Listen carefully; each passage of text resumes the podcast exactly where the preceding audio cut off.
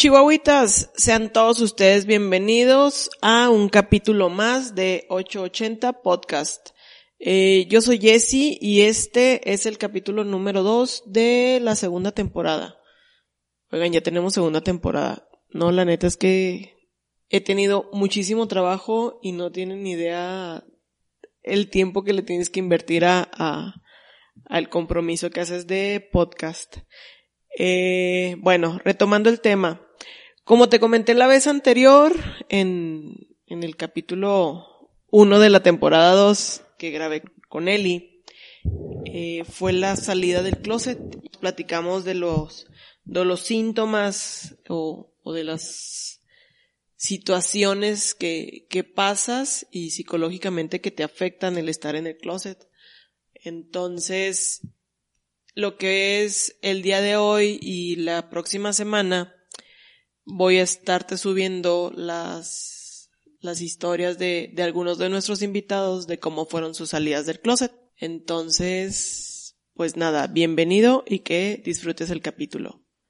Ok, Fabián, platícame cómo saliste del closet. Eh, yo estaba de vacaciones con mi pareja, andábamos en Monterrey y regresamos a Chihuahua. Ese día coincidió que mi mamá también estaba aquí porque andaba de viaje y quedamos en vernos para cenar. Mientras la cena está una pareja de gays que mi mamá se refería a ellos así como, ay los jotitos, y los jotitos para allá y los jotitos para acá. Y me estaba molestando bastante que, que estuviera diciéndoles así estos chavos porque pues no estaban haciendo nada que le ofendiera ni a ella ni absolutamente a nadie. Entonces empezó mi mamá a decirme, oye mijo, si tú fueras Joto, imagínate qué Joto te serías y que la madre y que no sé qué. Entonces cuando salimos al carro por las maletas, le, pues la toro y le digo, oye ma, ¿y qué pasaría si te dijera que yo soy gay? Y se caga de la risa y me dice, no, pues la neta no, no creo que eso suceda. Le dije, pues es que yo soy gay, ma. En ese momento sentí que me bajó la sangre así de cuenta hasta los talones. Y empezó mi mamá así de que ya deje de estar bromeando, con eso no se juega. Y yo, no, es que no estoy jugando, o sea, sí pasó, sí soy. Entonces mi mamá se suelta llorando y me dice, dale al carro, estacionate en tal lugar, vamos a platicar. Estaban aquí en Chihuahua. Estábamos aquí en Chihuahua y nos estacionamos afuera de Hondipo, tengo muy presente. Y era noche, entonces me dice, ahora sí platícame, ¿no? Le dije, pues la verdad, o sea, siempre he sabido que soy gay, pero pues apenas ahorita me estoy destapando, estoy saliendo del closet. Entonces empezó mi mamá a decirme, no, con que te voy a llevar con psicólogos, tú estás mal, ha de ser por las nuevas amistades que tú tienes en la universidad, tú no eras así. Entonces yo le dije, oye ma, me parece muy loco que me digas que no, que no, cuando toda la vida te he escogido los tacones y las bolsas, o sea, por favor, por favor ajá. Entonces, pues mi mamá negaba totalmente a que no y que no y que no y que hasta metió a Diosito que Diosito se va a enojar contigo y la chingada y esto y el otro. Y hasta me empezó a preguntar, o sea, ¿alguno de tus primos abusó de ti de chiquito o algo? Yo, pues no, o sea, es por, por mero gusto. Entonces, pues me dijo mi mamá que le daba mucha vergüenza que yo fuera así que se arrepentía de tener un hijo como yo. Entonces yo no le contesté nada, llego al hotel, la dejo y me retiro. Y cuando llego a mi casa, recibo un mensaje como de cuatro páginas que decía el mensaje que me avergüenza de tener un hijo como tú, yo no sé qué hice mal contigo, tenías todos los valores y no los aprovechaste, que no sé qué, entonces me dice a partir de mañana te quedas sin carro, sin casa y sin dinero.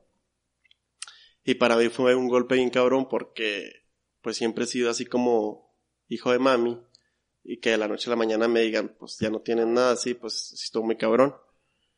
Entonces, pues yo nada más le contesté y nada más le puse te amo madre, respeto tu decisión. En ese entonces mi pareja, que es lo único que le tengo que agradecer, me dijo que que no me preocupara, o sea, que, que él iba a trabajar para que yo saliera, mi, yo sacara mi escuela adelante y etcétera, etcétera.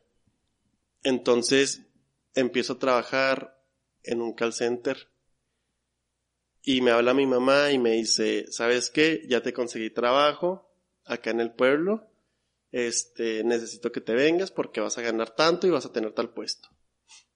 Y me movió mucho el tapete porque para mi currículum, pues iba a ser así como el hitazo. Y yo le dije, ¿sabes qué, madre? Te lo agradezco, pero, pero no. Pues a la semana, otra vez la misma historia, ¿sabes qué? Ya te tengo otro trabajo de otra cosa, vente para acá, para el pueblo. Entonces lo platiqué con mi pareja y me dice, mira, si tú te quieres ir adelante, pero tu mamá, o sea, quiere tenerte, sí, o sea, agarrado de los huevitos para que sigas haciendo lo que ella dice, como ha sido siempre. Entonces, pues yo le dije a mi mamá, sabes que te agradezco tus propuestas, pero la neta, pues no me interesan ahorita. Entonces, pues otra vez la misma discusión de que te quedas sin nada, pues bueno, yo ya no contaba con nada. Mi abuelito, a pesar de ser un señor 100% de rancho, este, habló con mi mamá y le dijo, mira hija, o sea, que... ¿Tu abuelito sabía? Sí, sí, sí. Le dijo que tu hijo sea así, no le quita ni le pone más méritos, o sea, su rollo, lo que él haga. Como hijo es un excelente hijo, nunca te ha dado problemas ni de alcohol, ni de drogas, ni de pleitos, ni de que llegue amanecido, o sea, nunca te ha dado ese tipo de problemas le dijo mi abuelo, no me parece justo que tú no seas pareja con él, o sea, ¿por qué lo estás discriminando ahora?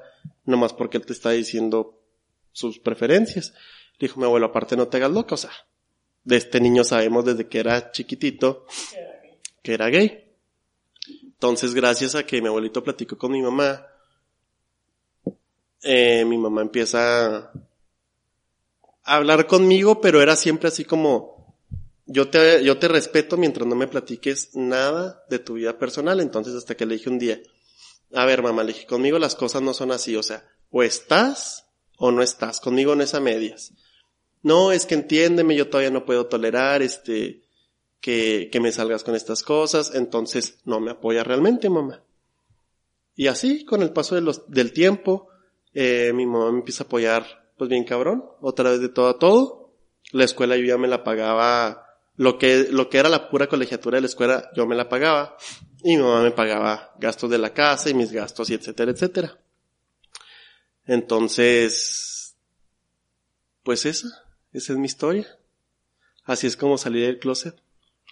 Fecha se llevan Ah, no, ahorita, ahorita de cuenta somos los mejores amigos, o sea, yo a mi mamá ahorita le puedo platicar de cualquier persona con la que esté conociendo y mi mamá de que, ay, te pasas, es que estás cabrón, o, o hasta me bufan de cierta manera, pero ya tenemos una relación muy, muy, muy bonita. ¿Y el resto de tu familia? El resto de mi familia fue así como, ah, qué bueno que ya saliste, o sea, ya lo sabíamos, qué bueno que saliste, vais. Por parte de mi mamá, porque por parte de mi papá hasta la fecha, pues son contados los tíos con los que cuento realmente, porque el, otro por ciento de mis tíos es así que me ven y hasta me dicen ofensas, que hasta les he dicho, a ver cabrón, afuera de la casa de mi abuelita a mí se me olvida que tú eres mi tío y que yo soy tu sobrino. Vamos a darnos un tiro a ver qué tan joto soy. Porque si ha habido muchas cuestiones y luego aparte ahí entra este temas de herencia, entonces que porque a mí más y ellos menos, entonces hasta me ven así como porque al joto más. O sea, no, no se terminan de explicar esa parte que ni yo la entiendo, pero así está la situación. Tranquilo ahorita. Sí, ahorita súper tranquilísimo. Feliz. Gracias, Fabián. De nada, Jessy. ¿Qué onda, Denise? A ver, ahora sí platícame cómo saliste del closet. Pues te digo que el mío estuvo muy sin chiste a lo mejor. Este, pues yo le dije a mi mamá tontamente. A lo mejor no escogí el mejor ¿Cuántos años tenías cuando saliste del club? Ah, estaba grande. Ya fue en el 2006. Mm. Ay, no sé cuántos años era. Así. Bueno, tendrá como 23 años, me parece. Ajá. 22, 23 años, por ahí. Ah, 23, ya me acuerdo. Tenía 23 años. Pero mi hermana tenía un mes de haber fallecido. Entonces yo me sentía como que más unida con mi familia y por eso sentí la necesidad como que de abrirme en ese momento. Y mi mamá no lo tomó para nada bien. Lo cual la verdad sí me sorprendió porque siempre había sido muy unida con mi mamá. ¿Tienes Y- más hermanos? Sí, otro más, aparte de la que había fallecido. Pero como yo soy la mayor, pues siempre era así como que la parte de que nos El encargamos entre las dos de, apoyarnos y demás. Y había cosas que pues obviamente durante más tiempo pudo hablar conmigo más que con mis hermanos porque estaban más chiquitos. Pero aparte de eso, tengo que yo sentía como que más fuerte ese lazo en el que estábamos por la situación que acababa de, de pasar con lo de mi hermana. Y de hecho mi hermana tenía muchos amigos gays. Y le iban a la casa muy seguido y de hecho mi hermana llegó a ir a antros gays y todo era así como que muy open y mi mamá pues los veía muy bien a los muchachos, los trataba normalmente y todo, entonces cuando yo le digo, pues si no lo toman nada bien, eh, nos gritoneamos un poquito, bueno, ella me gritoneó un poquito y yo dije, no, pues ni hablar, o sea, si así salió todo, pues yo tengo una niña, entonces agarré dos cambios de ropa míos, agarré dos cambios de ropa de la niña y pues me fui. Eh, me quedé Y no te día- dijo nada, o sea, no te dijo así de que, oye, espérate, ¿dónde vas? No. Eh, déjame a la niña. Eso fue lo que me dijo. Déjame a la niña y tú pues haz lo que quieras hacer, pero pues déjame a la niña. Y dije, no, pues está loca, ¿cómo le voy a dejar a mi niña? mía, No, no, no, me, no, yo de mis hijas no me despego para nada. Este, entonces el primer, la primera noche pues le pedí chance a una compañera de trabajo que me dejara quedarme con ella. La siguiente noche me quedé en la casa de mi jefa y pues fue en lo que anduve viendo departamentos y casas y todo eso. Ya para la tercera noche ya afortunadamente ya teníamos un departamento. Y habían hecho una cooperacha en el, en el trabajo para ayudarme con los gastos funerarios porque me he quedado yo sin un quinto, estaba ahorrando para comprarme un carro y pues todo yo Todo gasté en la funeraria, en el cementerio y demás. Entonces, pues habían, o sea, literal no traía ni para el camión. Entonces habían hecho una cooperacha y me habían dado- y con eso agarré para comprarme escobas, trapeadores, este, cobijas, para lavar bien la casa en, el departamento en el que nos fuimos y demás. Y pues así me estuve navegando con mi niña, mm, pues un buen rato. Mi mamá, eh, haz de cuenta que yo para llevarle a la niña, porque pues si vivimos ahí, la niña tenía en ese tiempo tres años, pues estaban muy apegadas. Yo se la dejaba los fines de semana porque yo trabajaba todo el fin de semana. O sea, eran turnos de 12 horas, sábado y domingo, pero ya entre semana yo me quedaba con la niña todo el día. Y era así como que mamá abría la puerta, entraba la niña y mamá cerraba la puerta. Nada Tú más. no entrabas a la casa. Para nada, ni hablábamos ni nada. En el transcurso de los meses y demás, ya empezó a saludarme, igual Ajá. sin poder ingresar yo a la casa ni nada. Sí, la verdad es que sí fue bastante incómodo. Pasaron como tres años para... Yo ya estaba con mi actual esposa. Ajá. Este, ella y yo ya estábamos viviendo juntas. Entonces, pues la niña obviamente pues le platicó a mi mamá. Entonces mi mamá eh, me dijo, pues es que tú deberías de decirme estas cosas. No es posible que yo me esté enterando por la niña, que tú ya estás viviendo Pues con si una pareja. la. Eso fue lo que yo Ay, le yo- contesté. Le dije, mira, no me vengas a mí con un concepto de familia cuando yo tengo años sin contar para nada con ustedes. No me vengas a mí con que un apoyo, con que respeto para hablar cuando tú eres la que no me deja ni siquiera entrar a tu casa. Yo a ti ya no te debo ninguna explicación, no tengo por qué dártela. Entonces, eso de la familia, pues a mí hay amigos que ahorita me han auxiliado mucho más. Tú ahorita de mi vida ya no sabes nada. Entonces no me puedes pedir nada. Creo que eso la hizo reflexionar bastante. Ya para esta Navidad, pues invitó a mi esposa a la cena navideña y desde entonces eh, empezamos ya como que a ir un poquito más, un poquito más. Pues ya ahorita tengo tengo más de 12 años con mi esposa, entonces la verdad es que mi mamá adora a mi esposa. Se lleva mucho mejor con ella que conmigo. Yo soy como que más cerrada, más seria. Y incluso hay veces que me quieren decir algo, algo y va, y le, le habla a mi esposa para que sea la que me diga. Ok. Sí, como que eh, encuentra esa parte que concilia. Está un poquito raro porque te digo, ella adora a mi esposa y pues obviamente a mis hijas, pero también está esta parte como que no nos visualiza mucho como pareja, o sea, Su amiga. Casi, casi. Eh, Sí, está raro porque ubica como que es la familia, pero por ejemplo yo con las niñas me refiero, díganle a su mamá que no sé qué. Y ella también, dile a tu mamá que no sé qué. Y mi mamá nada más voltea así como que yo sé que Todavía le todavía le, sí.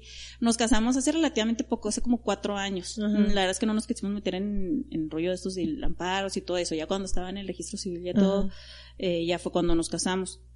Y mi mamá, híjole, pues no era exactamente cuando ves a una mamá en la boda de su hija. O sea, era así como que pues bien seria. fue. Sí fue. Pero así como que bien seria, viéndonos así como que muy a distancia, muy incómoda. Entonces como que está tratando todavía a la fecha de, de sobrellevar ese tema. Eh, pues le agradezco mucho también los esfuerzos que hace al respecto. Mm, pero sí realmente pues es una barrera que hay entre nosotros, porque yo, por ejemplo, no le puedo contar, obvio, ya cuando eres grande, pues no le cuentas tus broncas del trabajo ni nada, porque pues, lo que menos quieres es que se preocupen tus papás. Ya suficiente tiene cada, cada papás con, sí, con, con, lo que tengan, ¿no? Este, tampoco es como que para yo llegarle chismearle si tengo broncas o no en mi casa, pero sí te limita mucho, a lo mejor hasta cuestiones de proyectos de vida, ¿no? Entonces el hecho de como que tratar de no platicar tanto hace que la relación pues todavía esté muy fracturada. Ok. Y más o menos a grosso modo así. Y en eso vamos. y en eso vamos, después, de, después de más de una década, en eso, en eso estamos, todavía. Sí, todavía, saliendo seguimos saliendo de closet. No, pues muchísimas gracias, Denise. No, pues aquí andamos, Jessy. Listo, Pame. Platícame cómo saliste del closet. Ojalá que mi mamá no escuche esto. Ay, bueno, no vive aquí mi mamá. Este, bueno, yo salí del closet a los 18. Yo trabajaba en un lugar que no voy a decir porque ahí trabajaba también mi mamá. De hecho, mi mamá me metió a trabajar ahí y se de repente mucho, mucho, mucho. ¿Aquí en Chihuahua? Sí, aquí en Chihuahua.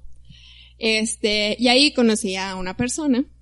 Entonces fue así como que muy extraño, ¿no? Como que se empezó a dar una interacción medio curiosa. Ajá. Para no hacerte el cuento largo, pues ella fue mi primer, mi primer novia. Este, ay, de hecho era así muy, pues es que yo tenía, me agarró súper inmadura, entonces era yo como un perrito faldero detrás de ella, pobrecita, perdóname si me estás escuchando, lo siento. entonces sí. y ya, entonces, yo tenía un noviecito en aquel entonces y pues yo dejé a mi noviecito para estar con ella. Sí. Pero yo nunca dije nada. Yo tenía esta costumbre, a mí me gusta mucho escribir, o me gustaba, como que de un tiempo para acá ya no lo, ya no lo hago. Yo escribo, te escribía en un tipo diario. Este, entonces yo escribía mis cosas, ¿no? Y un buen día mi mamá entra a mi cuarto y encuentra ciertas cosas que yo había escrito y pues ahí se da cuenta de todo. Ese día yo me había quedado a dormir en casa de una amiga y llego, ¿no? No, no, no, no. catarsis en la casa. Mira, tuvimos que llevarnos a mi mamá al hospital. ¿En serio? ¿Tanto sí, así? para que le dan un tranquilizante. Sí, entonces ya sabes. Pero que estaba llorando, llorando, no, no dejaba de llorar, no dejaba de llorar y mi papá y... ¿Tienes hermano? Tengo una, sí, mi hermano también. Tengo un hermano. Mi hermano también estaba ahí. Los, dos estábamos ahí sentados afuera del hospital esperando que mi mamá pues se tranquilizara. Este, y mi papá y yo en el pedestal en que la tenía y no, pues obviamente fue horrible, ¿no? Ajá. Pero fue mi caso bien particular o bien diferente a, las historias que yo he escuchado porque mi mamá lejos de correrme me encerró. no, no vuelves a ver a nadie. De aquí no me dejó, no me dejaba salir absolutamente a ningún lado más que a la escuela. A ningún lado. Yo no salía a ningún, a ningún lado. Entonces yo veía que, yo me di cuenta que ella empezó a ir con una psicóloga. O sea, en lugar de ir juntas o, no sé, no empezó a ir él sola. Y a mí me llevó con un pseudoterapeuta que me explicó cómo era el sexo entre dos hombres y no sé qué, y que no me sirvió de nada. ¿Entre dos hombres? Sí, sí, o sea, fue algo muy, muy extraño. Entonces, como que mi mamá trató de acercarse más a mí, porque ella pensaba que era su culpa. Ella pensaba que era su culpa realmente, entonces, eh, por eso no me dejaba salir. Entonces como que me tenía ahí, lo, pero me trataba bien. O sea, era como que se, se, trató. Sí, trató de acercarse, digo, yo, yo la sentía culpable, que ella se sentía culpable. Pero no, llegó un momento en que ya no pude más, agarré mis cosas y me fui. ¿Te saliste de tu casa? Me salí de mi casa. Y ¿cuánto tiempo tardó para que yo pudiera estar bien con mi mamá? Pues un par de años, yo creo. ¿En serio? Sí, no, pero ahorita ya ama y adora a su nieta, ama y adora a mi esposa, ya es algo totalmente diferente, pero sí, sí fue difícil. Sí. Y así fue mi historia. no, está buena. sí, está buena. sí. Sí, no, sí pues, estuvo ¿Y con tu papá la relación ya...? No, con mi papá ¿Por lo mismo? O sea, Por otras cuestiones, pero ah, también en parte, eh, es que fíjate, llega un momento bien curioso en que aunque sea tu familia, si tú ves que no te hacen bien. Sí, mejor corta de, como la pones ahí en un ladito. Así es, cortas por lo sano. Sí, y fíjate, mi mamá la admiro mucho porque a pesar de que ella se crió en esta ideología tan conservadora, hizo todo lo posible. O sea, es que yo la conozco, yo sé que ella luchó, que ella luchó por no perder y que ella luchó porque yo fuera parte de su vida y que ella fuera parte de la mía. No, qué, qué, voy a decir una palabra tisonante, qué chingón. Sí. O sea, porque sabes todo lo que les cuesta. Uy, sí. No, yo estoy bien consciente y digo, ya cuando ves las cosas de como con la O cabeza sea, le costó fría. dos años el duelo, o dirían, dirían los muchachos de orgullo de ser, saludos muchachos, este, del duelo heterosexual. O sea, Así hay es. un duelo, o sea, hay Sí. un duelo y este duelo puede ser un mes. Mi mamá yo creo que sigue en duelo, pero está bien, ahí dejémosla, ahí dejémosla en el duelo. Ahí saldrá cuando Ay, quiera. pasará. Ahí le pasará, todo pasa.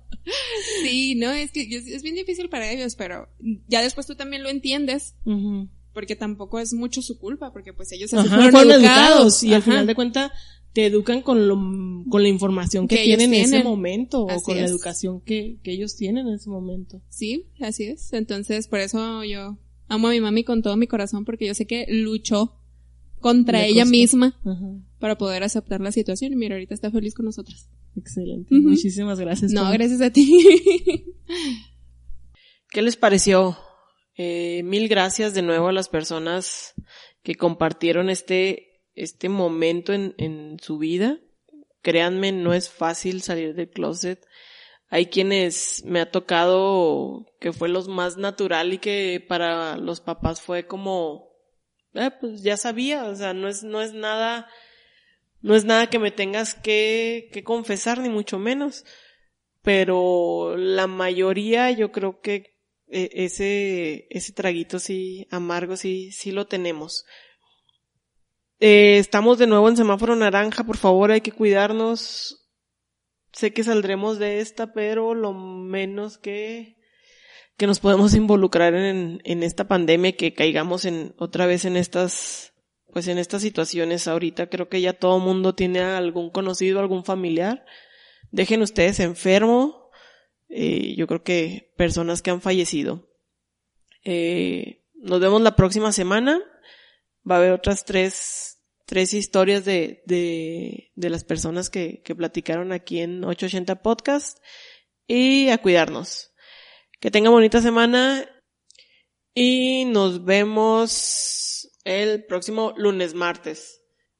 Bye, chihuahuitas.